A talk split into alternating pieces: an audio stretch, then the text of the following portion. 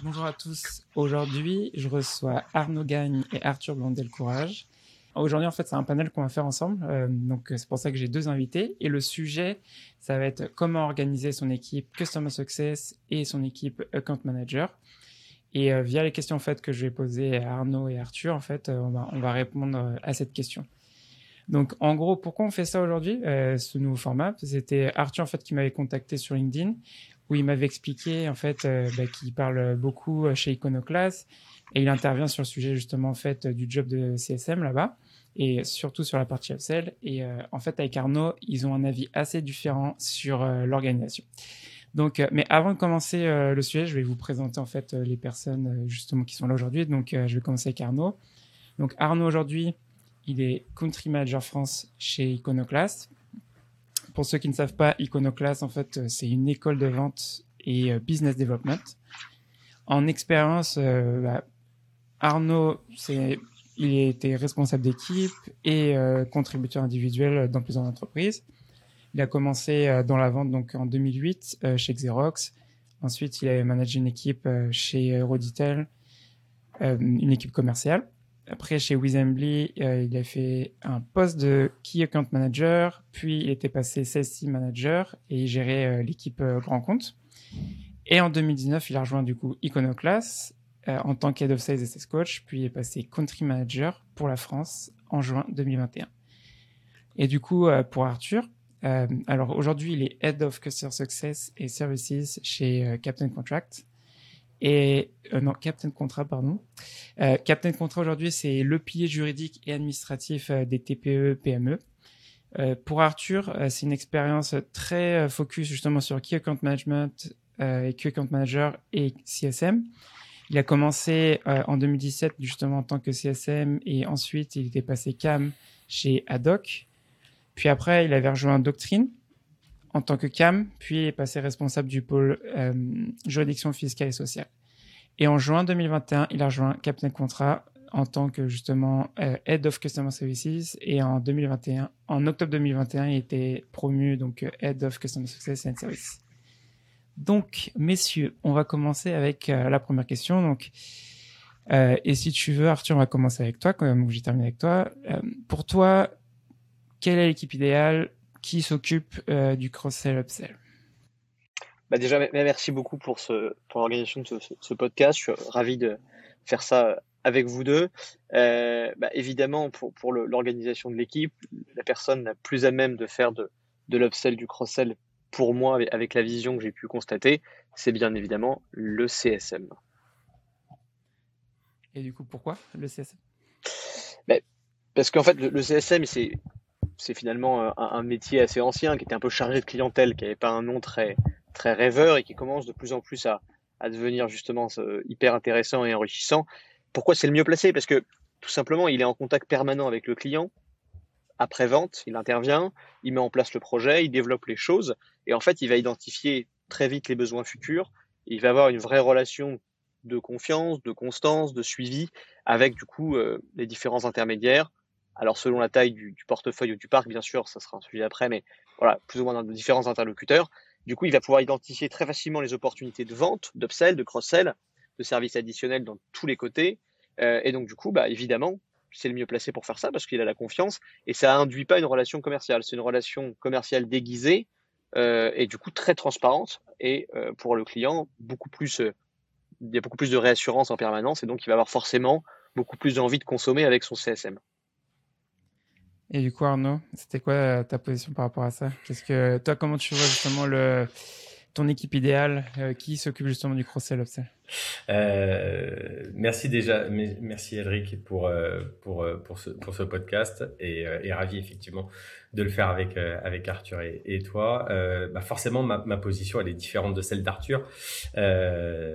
moi je pense aujourd'hui que dans une équipe, le la meilleure personne finalement pour euh, générer l'upsell et le cross-sell, c'est l'account manager, c'est la personne qui est en charge de, euh, du compte de, de, d'un point de vue commercial. En tout cas, dans ma définition, le CSM étant celui qui, pour moi, doit s'occuper du, du succès du client, c'est-à-dire s'assurer que le client utilise le plus de manière positive et de la manière la plus importante possible le produit pour justement favoriser l'upsell, le cross-sell et, aider le account manager à générer plus de business.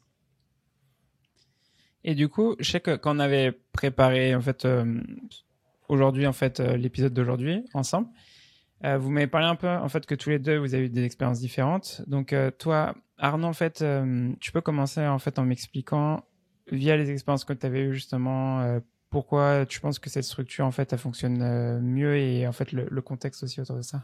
Ouais, euh, en fait moi c'est un c'est un métier que je connaissais pas trop le métier de CSM.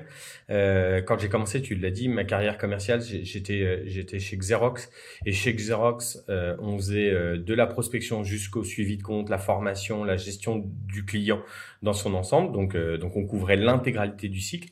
Ensuite chez Euroditel pareil, c'est quelque chose qui n'existait pas. C'est quand je suis arrivé chez Wisely euh, au départ, euh, en tant que Key Account Manager, je faisais l'intégralité, c'est-à-dire que je faisais effectivement de la prospection, euh, la gestion de compte, la formation du compte, le support du client, euh, générer euh, plus d'usages, etc. Et puis à l'époque, mon, mon boss me dit écoute, il y, a un, y a un nouveau métier, euh, un truc qui est en train d'arriver, qui s'appelle qui s'appelle CSM.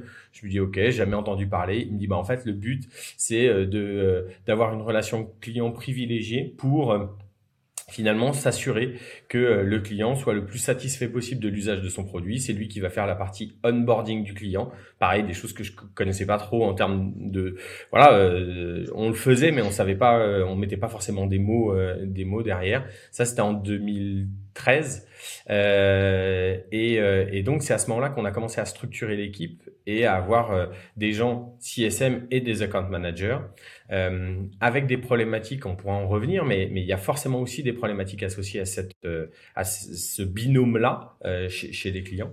Mais, euh, mais pour moi, ouais, ça a été la, la, la première expérience CSM sur lequel on a testé plusieurs choses. On a testé le CSM qui faisait l'upsell cross-sell et on a testé le CSM qui était en binôme avec l'account manager pour générer la partie business.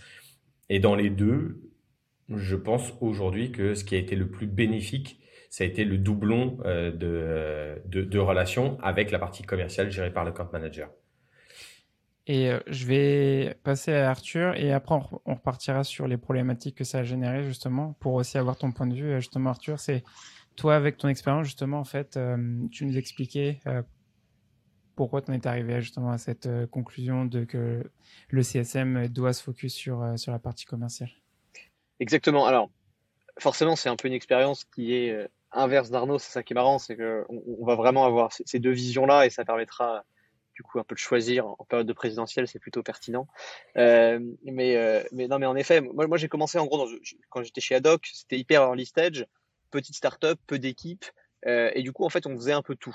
Alors c'est vrai qu'il faut pas faire tout et n'importe quoi parce que ça c'est très déstructurant, mais en fait on arrivait nous après la vente, on récupérait un client en tant que CSM, et en effet en fait on devait le garder dans chez nous hein, et consommer le service. Donc ça, c'est purement la mission première du CSM et là-dessus, on n'a pas de sujet, qui est en effet l'anti-churn et la rétention. Ça, c'est très clair.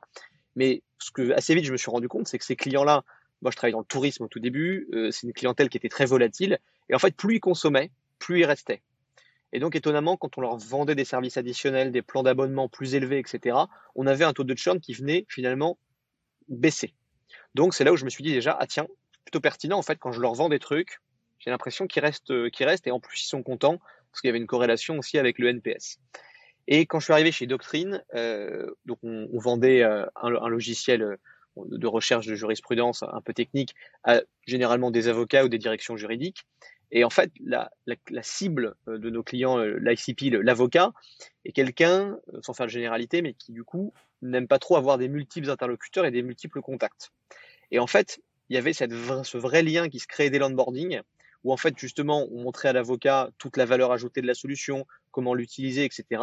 Et en fait c'était assez naturel de revenir six mois, un an après, en retapant à la porte pour faire un petit peu un point d'étape sur le partenariat, discuter un peu des perspectives, des évolutions produits, du côté très métier, très opérationnel. Moi j'étais juriste de formation, donc j'étais capable de parler avec un avocat sur des problématiques assez pointues. Et en fait c'était de la vente, mais extrêmement déguisée. Et donc, du coup, cette notion d'account manager qui intervenait, elle était peu pertinente puisqu'en fait, il n'y avait absolument pas besoin de venir mettre quelqu'un. Le risque, en fait, c'est là où avec Arnaud on, est assez aligné, c'est que si jamais le CSM rate sa vente ou en tout cas vient dégrader la relation, il perd tout. Parce qu'en effet, il y a un risque de churn important et en plus, il n'y aura pas d'upsell. Mais en même temps, s'il y a un lien de confiance qui est créé, pourquoi remettre un interlocuteur nouveau, uniquement commercial, peut-être un peu plus bourrin, euh, juste pour aller favoriser un upsell qui est déjà existant et déjà créé en fait par le, par le CSM. Le CSM n'est pas obligé d'être un SDR. Il peut aller au bout du closing. Et pour continuer sur les problématiques, donc tout à l'heure Arnaud il avait commencé à en parler dessus. Toi, tu as commencé un peu à en parler du coup avec euh, Doctrine, tu disais que les avocats c'est pas forcément un persona qui aime bien avoir plusieurs euh, interlocuteurs. Qu'est-ce que tu voyais d'autre aussi comme problématique à avoir euh, à faire le modèle en fait d'Arnaud justement? Bah, en fait, de, de, de, venir créer de la complexité déjà humaine et aussi de la structuration d'équipe. Il faut créer des équipes en fait. Donc, une seule équipe CSM avec un head of CSM qui, a du coup une, vision commerciale et une vision client, ça, ça existe, il y en a pas mal, c'est des gens assez complets. Et en fait, ça permet d'insuffler aussi à la boîte une vraie dynamique orientée vers les clients. Donc, ça engendre un pas de surcoût. Et sur le CSM, l'intérêt, c'est que ça va tout à fait le motiver, à mon sens, à faire son job, c'est-à-dire de faire de la rétention, puisque derrière, il va avoir un intérêt aussi financier à faire gagner le partenariat en allant créer de la vente additionnelle, du repeat, de, de, l'upsell, etc. Euh, si on a un CSM qui fait que de l'anti-churn, en fait, je trouve qu'il y a une certaine démotivation puisque son seul risque, c'est que les clients s'en aillent. Alors que s'il vient créer de l'ARR incrémental en supplément, bah, il va être du coup extrêmement heureux. Et en plus, moi, je vois aujourd'hui avec mes juristes, je leur développe une nouvelle casquette de compétences et je leur dis, bah, tu rentres dans mon équipe, tu es juriste, tu ressortiras, tu seras juriste avec des vraies capacités commerciales. Donc, double casquette, c'est cool.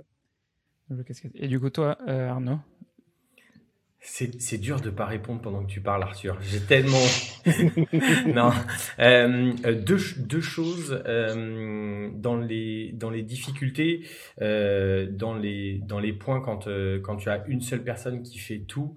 Euh, je pense que euh, en termes de focus, tu, tu, tu défocalises la personne euh, sur le rôle premier du CSM, qui est d'assurer que euh, en fait le client soit le plus satisfait possible du produit et pas euh, de générer du business. Alors, je, je, vais quand même faire un peu de, je, je modère ce que je suis en train de dire. Je pense que un très bon CSM, dans ma vision, a justement cette capacité à dire je sais que je dois faire le maximum en termes de rétention client, en termes de satisfaction client, en termes d'usage client. Et tout autre, euh, finalement, euh, tout autre point d'intervention avec le client doit me servir systématiquement pour générer du business. Et en fait, là où on se rejoint avec Arthur, c'est que bien entendu, le CS il est là pour générer du business. Là-dessus, il n'y a aucun doute là-dessus. C'est-à-dire que je pense que c'est un métier, bien entendu, qui est orienté business. En revanche, c'est pas lui qui fait le business. Pour moi, c'est ça le petit, euh, le petit delta. Et pour revenir par rapport à ce que dit Arthur, je pense qu'il y a un point sur lequel on est finalement assez d'accord. Tu parlais de ta cible, Arthur, qui est donc euh, euh, là en l'occurrence des avocats qui n'aiment pas avoir un multi-interlocuteur. Je l'entends quand je parlais moi par exemple de chez Wisely, la structure n'était pas euh, forcément plus grosse que celle dont tu parles. En revanche, nos interlocuteurs étaient différents. On parlait d'interlocuteurs plutôt euh, entreprises type CAC 40, donc des grosses structures avec des multi-interlocuteurs pour nous en termes d'utilisateurs et de clients finaux. Et donc, c'était beaucoup plus intéressant d'avoir des CSM qui allaient discuter avec ces utilisateurs finaux, qui allaient, qui allaient comprendre quels étaient leurs usages, etc. Et là, comme il y en avait énormément, en fait, forcément, leur métier était plutôt tourné sur l'usage.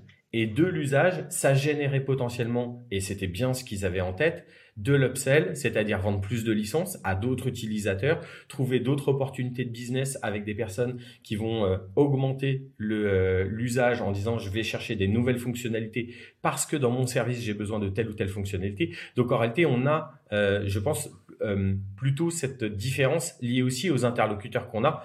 Et en fait, je pense que c'est c'est ça qui va faire euh, qui va faire choisir plutôt, enfin choisir, qui peut faire pencher la balance plutôt vers l'un ou plutôt vers l'autre. C'est aussi les clients euh, finalement quels sont leurs leurs, leurs besoins réels en termes d'accompagnement CSM. Ouais. Et là, ce que tu es en train de dire, en fait, c'est si d'un côté, comme pour chez en fait, tu as un interlocuteur, tu n'as pas forcément besoin d'avoir plusieurs interlocuteurs de ton côté pour, pour la relation. Et toi, si tu bosses avec des boîtes du CAC 40 et tu peux parler avec une dizaine de personnes, là, tu, ça commence à faire sens d'avoir une personne justement pour le euh, Customer Success et une personne juste sur la partie business. Qui sont pas les mêmes. Pardon, excuse-moi, Eric. le, le, le, le, sujet, c'est qu'en plus, je ne sais pas si c'est le cas euh, chez toi, Arthur, mais les utilisateurs finaux ne sont pas forcément ceux qui, qui font du business, c'est-à-dire ceux qui te signent des contrats. C'est deux choses différentes. Tu as, ton acheteur en tant que tel, le commanditaire de, de, l'achat, et puis tu as l'utilisateur final. Et ça aussi, ça doit jouer, je pense, dans la relation de avec qui s'adresse le CSM et comment fonctionne le rôle du CSM. Oui, clairement. Il faut identifier évidemment les différents euh, acteurs là-dessus pour justement pas se tromper d'orga. Mais ce qui est sûr avec euh, la discussion qu'on est en train d'avoir, c'est que peu importe un peu le parti pris de l'entreprise qui dépend, euh, on le voit bien en effet de la segmentation, de, de, la vision client, de l'orientation boîte, etc.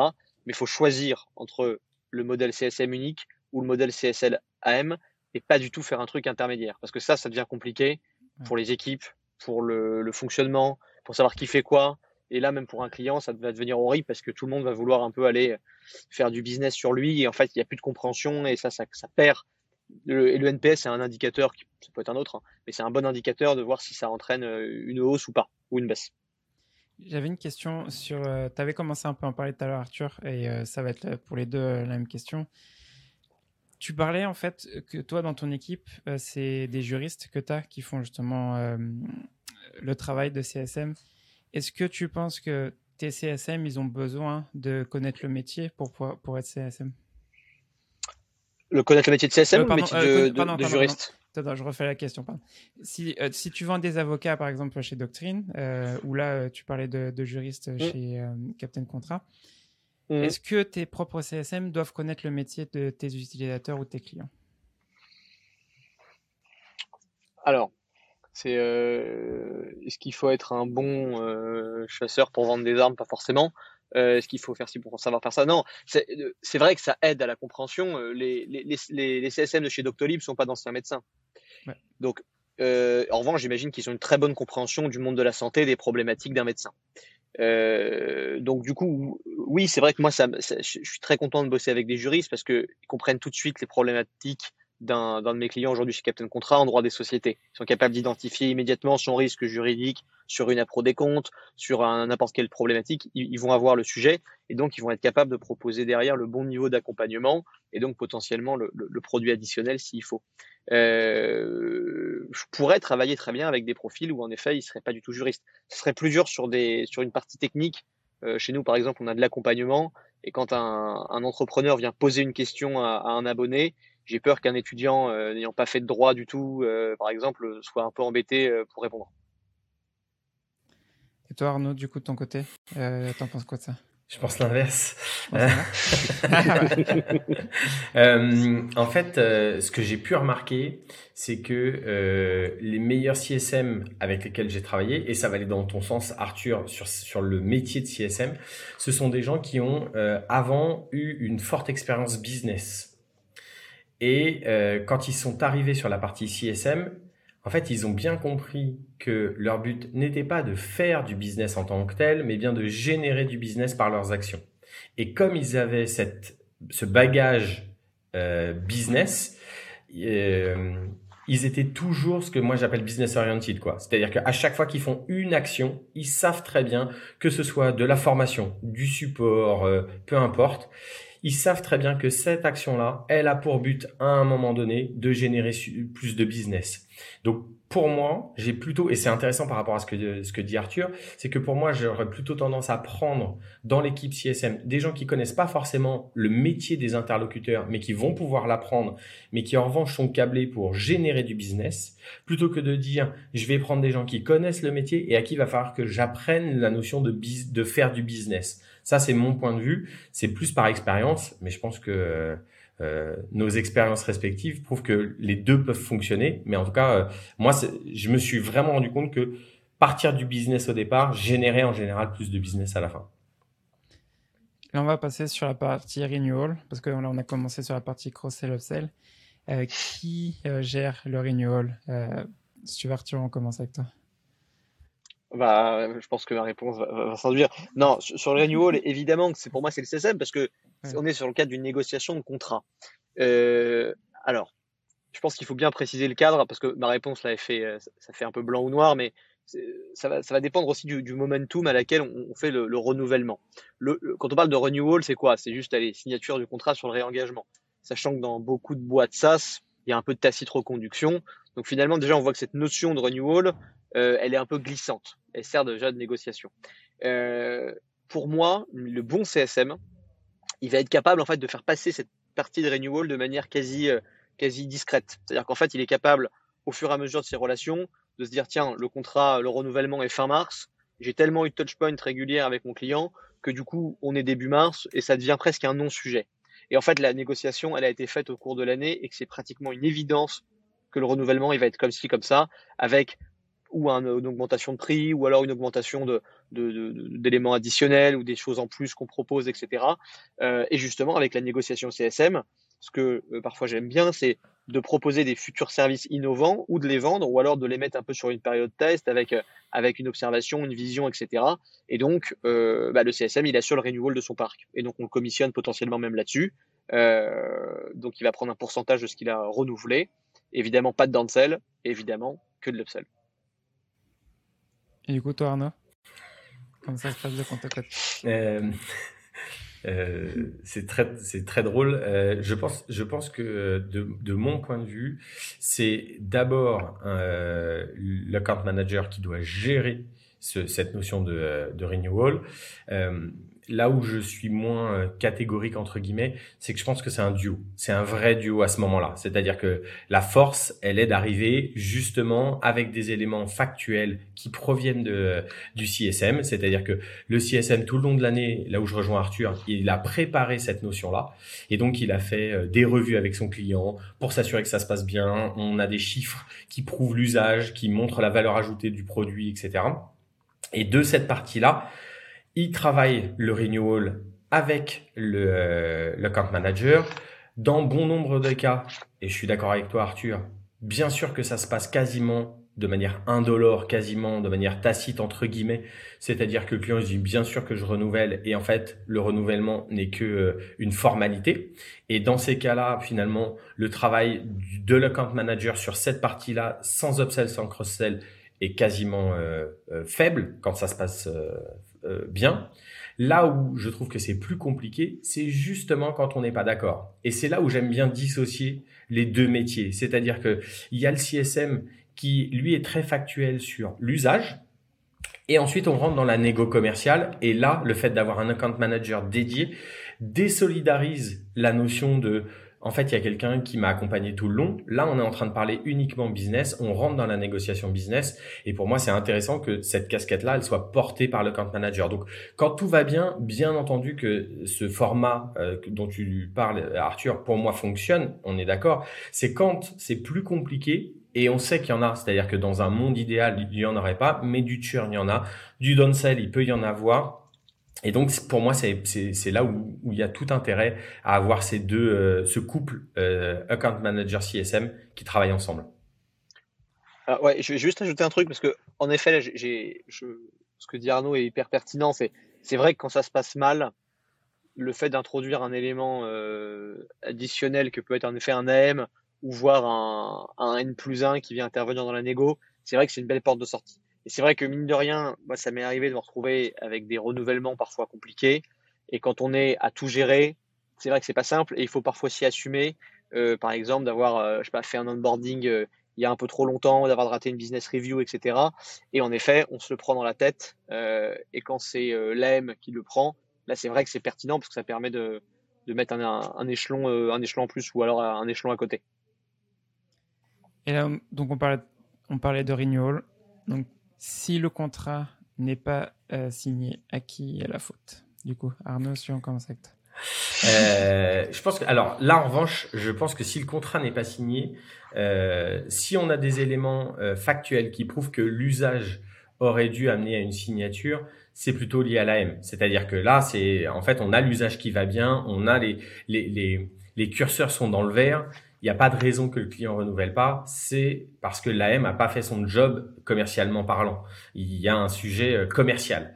Si, euh, en revanche, euh, les curseurs ne sont pas dans le vert, là, en revanche, c'est côté CSM. Le rôle du CSM, pour moi, est de mettre les curseurs dans le vert. C'est-à-dire qu'il doit alerter, il doit dire, attention, le client n'utilise pas euh, suffisamment telle fonctionnalité, il l'a acheté pour ça, euh, on est en train de perdre l'usage euh, qui était initialement prévu, etc.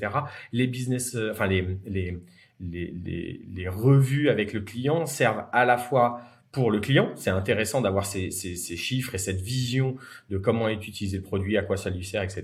Mais ça sert aussi surtout en interne à émettre des alertes en disant warning, on, on a un client là qui potentiellement va amener du churn pour le, pour le manager, l'objectif, c'est de pouvoir identifier, de pouvoir anticiper un taux de churn et de dire warning, là je sais, et donc il va falloir générer plus d'upsell chez d'autres clients pour compenser potentiellement telle ou telle perte qui risque d'arriver. Donc, donc pour moi, c'est le, le, le garant reste le CSM, c'est-à-dire que celui qui, qui, qui fait le nécessaire pour que ça marche toute l'année, c'est le CSM. Après, euh, la raison de la perte, elle peut euh, se distinguer en fonction, euh, en fonction de chacun des clients et, de, et des moments et, et de, de, plein de paramètres qu'il faut prendre en compte.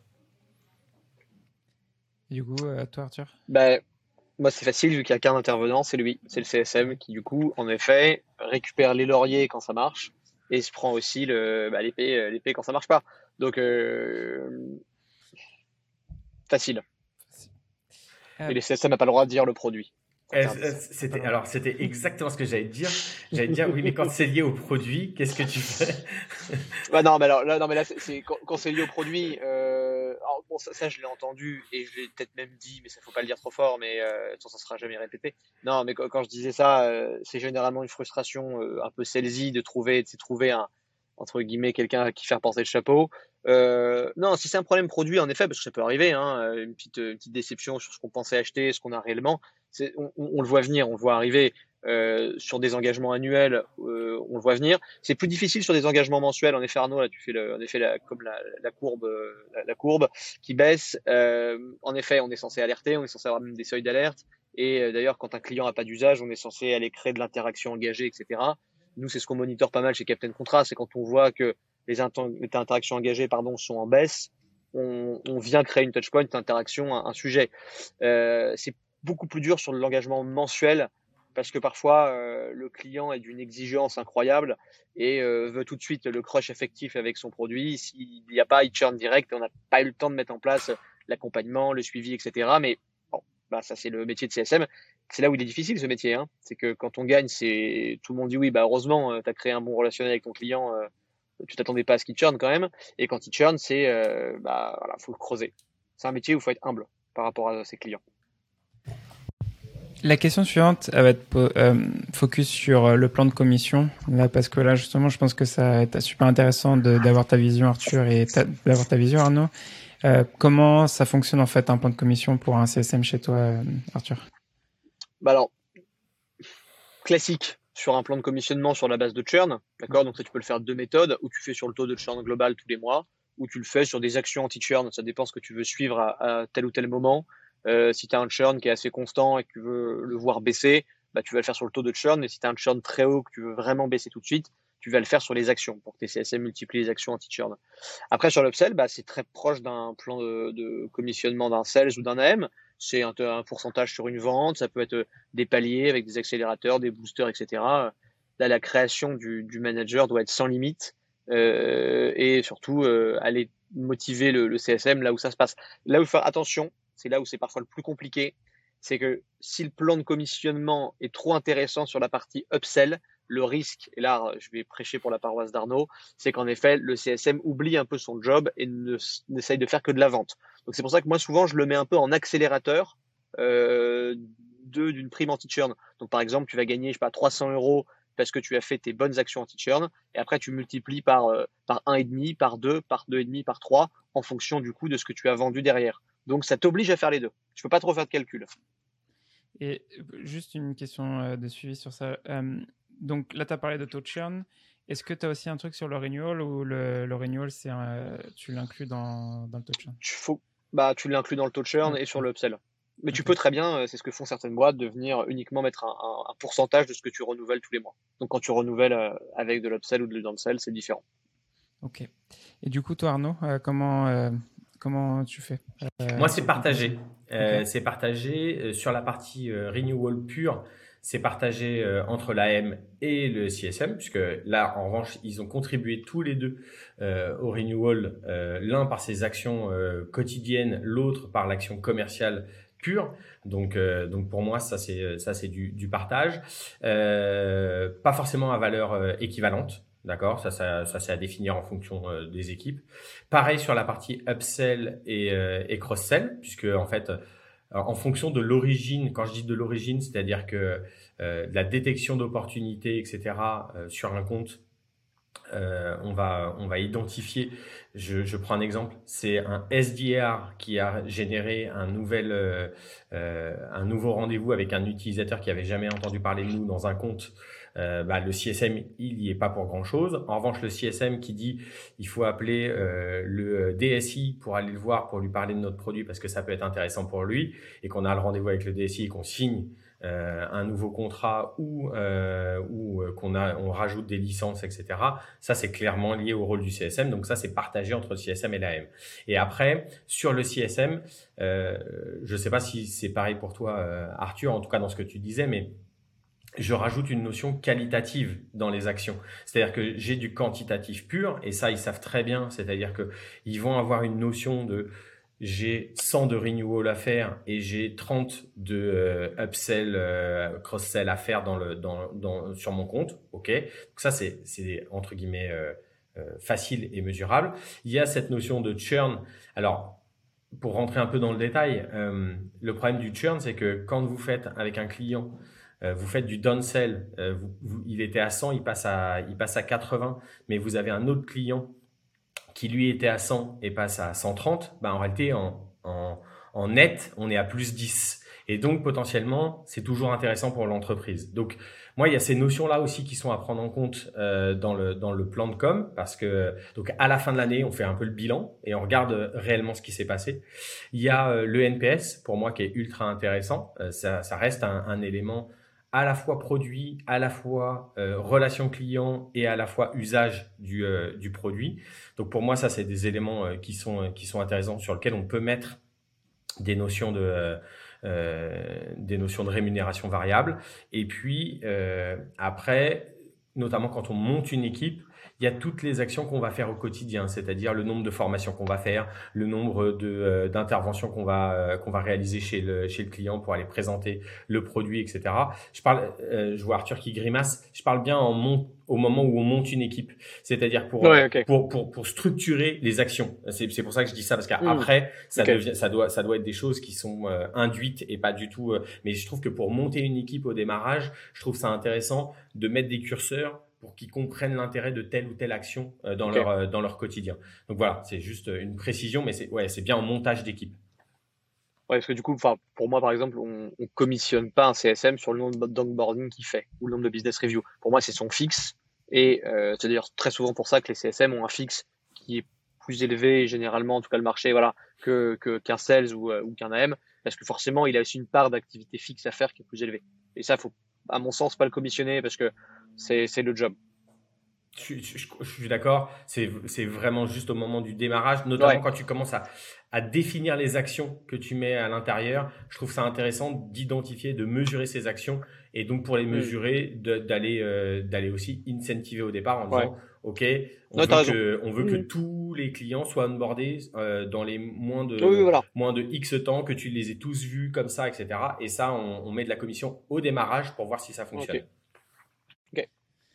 Et là, on arrive sur la dernière question. Euh, donc, on parlait donc de renewal, de cross-sell, upsell, de churn. Et là, on va parler de support. Pour vous, euh, qui euh, gère le support? Est-ce que c'est le CSM ou c'est une autre personne qui gère le, support? On commence avec toi, Arthur. Alors, là-dessus, tout dépend encore une fois de ton niveau et ton volume de tickets au support et des interactions que tu veux que ton CSM ait non pas que je, c'est surtout parce que je dis hein, que le support a, pas de qualité, c'est ultra important le support. Et si tu as, un peu de support ou beaucoup de support, il faut quand même une équipe de spécialistes support. ce qu'on appelle le customer care, ce qu'on peut appeler chez moi le customer service. c'est quand même deux équipes très différentes. déjà sur, la, sur le métier, pas la même chose, etc. Moi, je pense qu'il faut pour le coup ça le séparer pour justement permettre aux clients de bien dissocier le j'ai des tickets au support et le CSM va être un peu le chef de projet de ces différents tickets ou potentiellement relancer les équipes care, etc. Euh, mais globalement, euh, non, non, il faut que ce soit cloisonné. Je prends un peu là un exemple basique, mais quand tu vas, euh, je sais pas, voir ton banquier et que tu prends un prêt pour acheter euh, ta maison, ça t'arrive d'avoir après le banquier qui s'occupe de ton prêt, qui est pas ton conseiller du quotidien. Et en tant que client, tu fais très bien la part des choses entre mon prêt et mon conseiller, et c'est mon conseiller qui peut me, éventuellement me donner des infos, mais si c'est plus spécifique, ça passe sur la personne qui s'occupe du prêt. Et toi, Arnaud?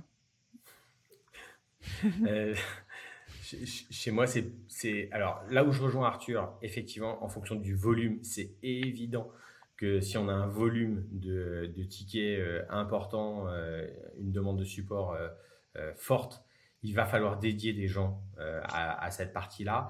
En revanche, pour moi, c'est chapeauté par les, CSM. Et s'il n'y a pas cette équipe-là, c'est les CSM qui doivent, euh, qui doivent s'en occuper.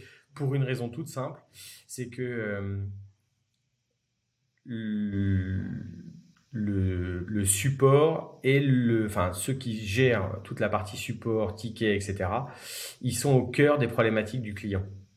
Et donc, je trouve ça extrêmement intéressant que ce soit le CSM qui s'en charge, puisque forcément, il a à la fois comment faire pour satisfaire mon client en termes d'usage et quelles sont les problématiques qu'il rencontre au quotidien quand il utilise mon produit.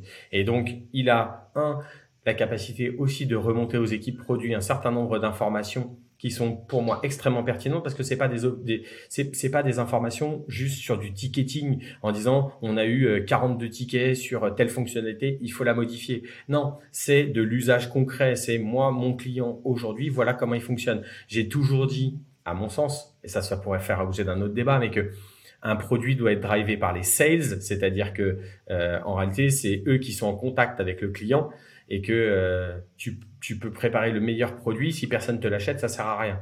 Et donc, il faut d'abord comprendre le client qui a au bout, comment il va l'utiliser, quelles sont ses problématiques du quotidien, pour ensuite remonter aux, équipes produits. Bah, bah pour moi, le rôle du CSM sur cette euh, partie-là, c'est là tout l'intérêt d'être en relation sur la partie support c'est de comprendre l'usage initial qui était prévu. Ça, ça fait partie des réunions qu'il a quotidiennes, enfin régulières avec son client où il dit, OK, j'ai compris comment tu vas utiliser le produit. Mais quand je l'ai au téléphone et qu'il m'appelle et qu'il me dit, euh, Monsieur Gagne, j'ai un problème avec mon, produit, j'arrive pas à l'utiliser pour faire ça. Vous savez, je vous en ai parlé il y a dix jours, j'ai tel usage, etc. Et ça, ça marche pas. Bah, je trouve que c'est beaucoup plus intéressant d'avoir le même interlocuteur sur ces deux points-là. Du coup, on arrive à, la fin euh, justement de l'épisode. Euh, pour résumer en fait ce qu'on vient de discuter, moi ce que j'ai beaucoup apprécié en fait dans, dans l'échange qu'on a eu, euh, enfin dans, que vous avez eu tous les deux surtout sur pour expliquer vos points de vue. Je pense qu'un des points les plus importants, c'est du point de vue client en fait ce qui fait le plus sens. quand on a par exemple des clients qui n'aiment pas avoir plusieurs interlocuteurs, c'est, je pense que l'approche d'Arthur est beaucoup plus d'adapter à la situation et du coup on se retrouve avec euh, bah, un seul interlocuteur pour gérer euh, le client.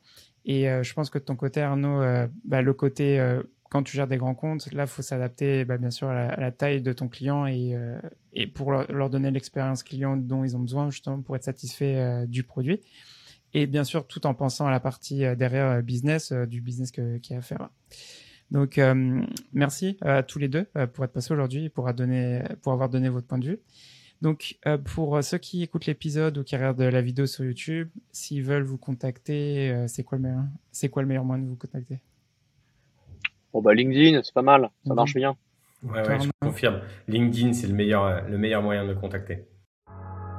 Merci d'avoir écouté cet épisode du podcast. C'est top de voir qu'il y a plus de 300 sales, SDR, AE, SDR Manager Head of Sales et tout le reste qui écoutent le podcast et qui apprennent beaucoup de choses. Si ça fait un moment où tu viens juste de commencer à écouter le podcast et que le podcast t'aide à apprendre, j'apprécierais énormément si tu pouvais laisser un commentaire et une note sur ton application préférée. Et si tu veux recevoir plus de contenu sur la vente, j'envoie une newsletter chaque dimanche où j'y partage du contenu que je consomme chaque semaine. On vient de dépasser les 1100 membres. Si tu veux t'inscrire, c'est thecesgame.substack.com. Merci et on se revoit dans le prochain épisode.